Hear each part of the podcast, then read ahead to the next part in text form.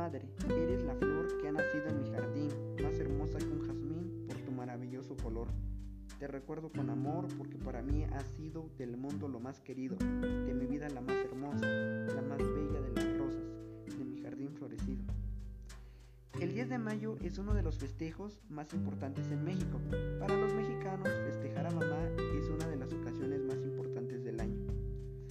Embargo, este será un 10 de mayo muy diferente a los demás, pero no tan diferente al pasado, ya que por la pandemia que estamos atravesando obliga a mantener la sana distancia.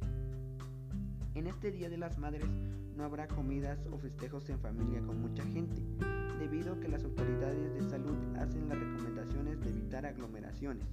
Y aunque algunas entidades federativas ya estén en semáforo verde y los adultos mayores y maestros ya estén vacunados, eso no quiere decir que la pandemia esté totalmente superada.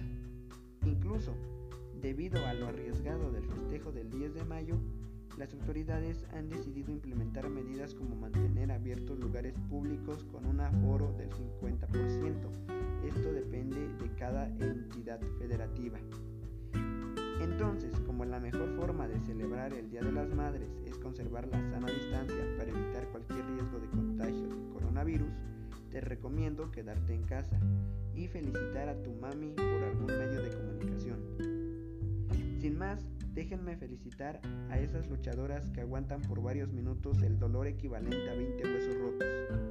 Hoy en su día muchas felicidades, y especialmente para mi madre.